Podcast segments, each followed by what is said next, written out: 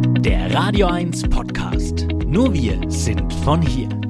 Na, eine kleine Radtour gefällig? Ja, überhaupt gar kein Problem. Wir haben bei uns in der Radio 1 Redaktion mal rumgefragt, ja, wer denn gerne Fahrrad fährt und welche Touren er da empfehlen kann bei uns in der Region. Also, wir fahren jetzt querbeet durch die Landkreise Coburg, Kronach, Lichtenfels und auch in Südthüringen sind wir ein bisschen. Zuerst Rico Böhme mit seiner perfekten Radtour. Es war zugegebenermaßen nach sehr, sehr, sehr, sehr langer Zeit die erste Fahrradtour wieder am vergangenen Sonntag, die ich mal gewagt habe.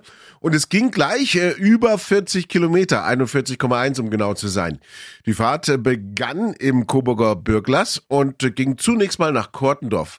Ja, Eisschlecken. Ist sehr lecker dort. Und äh, von da aus ging es dann erstmal weiter Richtung Rödental, genauer gesagt einmal um die Rosenau herum sozusagen. Und von dort aus ging es dann weiter zum Froschgrundsee. Noch eine kleine Rast dort.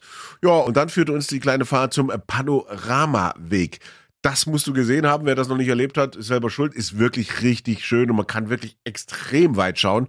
Vor allem natürlich bei schönem Wetter. Ja, und von dort ging es dann langsam wieder zurück zum Froschgrundsee und äh, schlussendlich wieder zurück nach Coburg. War eine sehr, sehr schöne Strecke und wie gesagt, man kann, wenn dann alles wieder offen hat, hier und da auch einkehren zwischendurch und ein Bierchen schleusen oder, was in dem Fall natürlich besser wäre, ein Radler. Für die ganz erfahrenen Fahrradfahrer unter euch äh, ist diese Strecke sicherlich nichts Neues.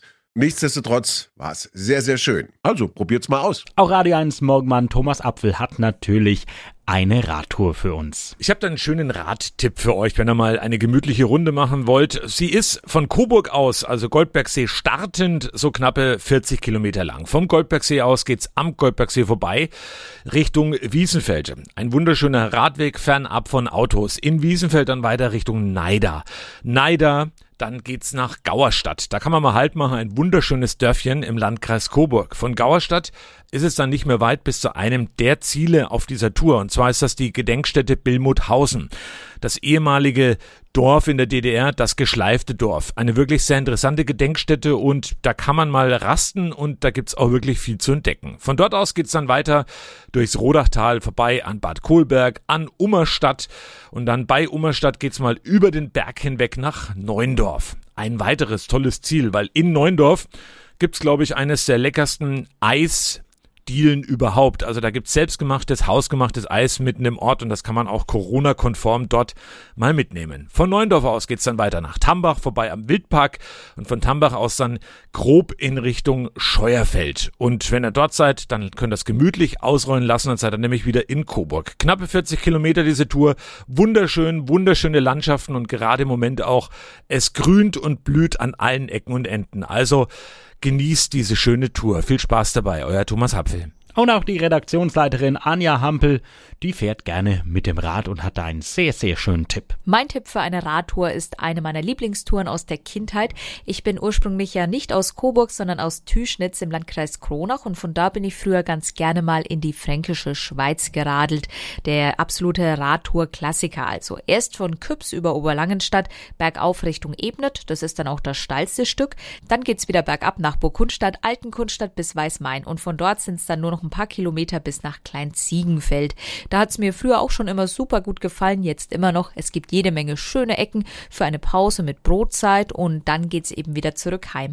Einfach sind das 27,5 Kilometer, absolut machbar und auch eine schöne Tour für Familien mit größeren Kindern. Zu guter Letzt möchte natürlich auch ich euch gerne einen Radtipp in der Region geben. Wer im südlichen Landkreis Kronach wohnt, so wie ich, oder in der Gegend rund um Burg Hundstadt und Main-Lois, dem empfehle ich heute mal eine kleine Radtour durch den Wald.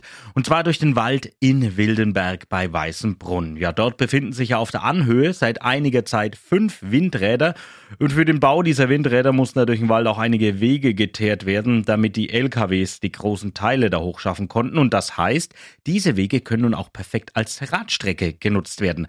Einerseits könnt ihr dabei die Natur, also den Wald genießen euch aber auch mal von der Technologie Windrad begeistern lassen. Als ich da das erste Mal unter so einem Windrad stand, da war ich schon wirklich fasziniert, wie riesig diese Teile sind. Ist auf jeden Fall sehenswert.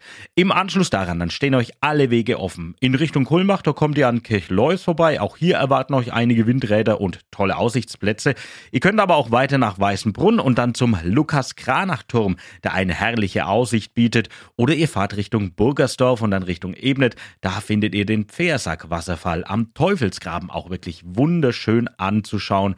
Ihr merkt schon, diese Gegend hier kann man wirklich intensiv erkunden, auch mit dem Fahrrad. Und je nach Lust und Laune kann die Tour dann eben mal länger oder mal kürzer werden. Vielleicht war da jetzt eine Anregung für eure nächste Radtour mit dabei. Euer Sender für die Region zum Mitnehmen der Radio 1 Podcasts. Wir freuen uns über eure Abos bei Spotify, Apple Podcasts, Google Podcasts, Amazon Music und bei dieser und natürlich auch über alle Kommentare und Bewertungen. Mehr zu Radio 1 findet ihr auf www.radio1.com.